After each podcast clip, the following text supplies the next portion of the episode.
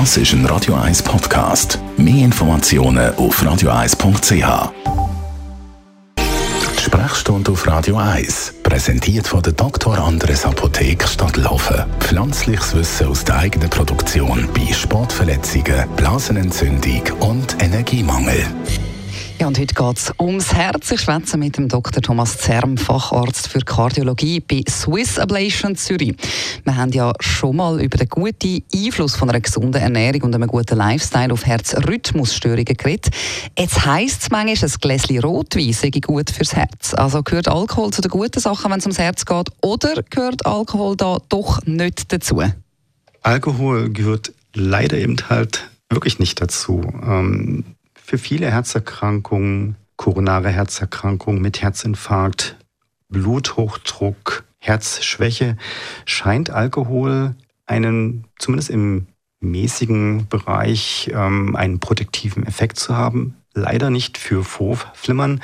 Vorflimmern oder die Wahrscheinlichkeit, Vorflimmern zu entwickeln, steigt mit dem ersten Tropfen Alkohol fast linear.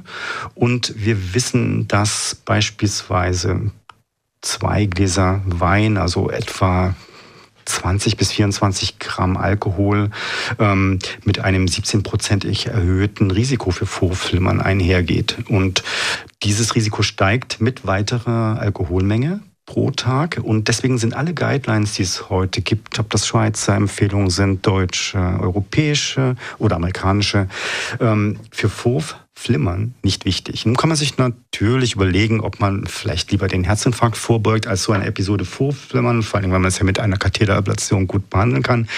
Aber ich glaube, Alkohol zu empfehlen zur Protektion zum Vorbeugen von Herzerkrankungen ist sicherlich der falsche Weg. Was genau macht dann der Alkohol?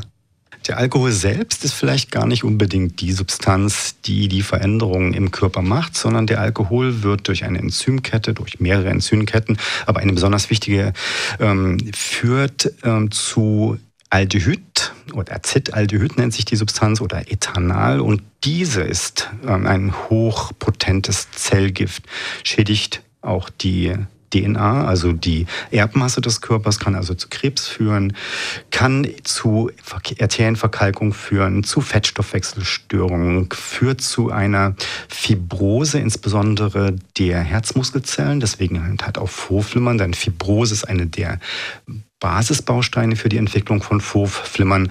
Und aus diesem Grund ist jeder kleine Tropfen Alkohol letztendlich schon in diese Richtung wirksam. Also eben auch Bier ist schlecht, also so Sachen, wo weniger Alkohol drin haben.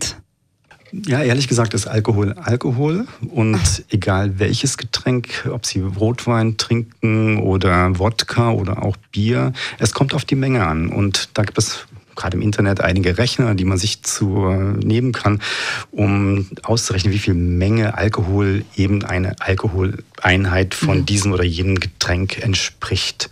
Wie bei so vielem heisst es also, es kommt die Menge drauf an. Alkohol ist aber fürs Vorhofflimmern eben nicht so gut. Vielen Dank für die Infos, Dr. Zerm von Swiss Ablation, ambulante Herzklinik Zürich.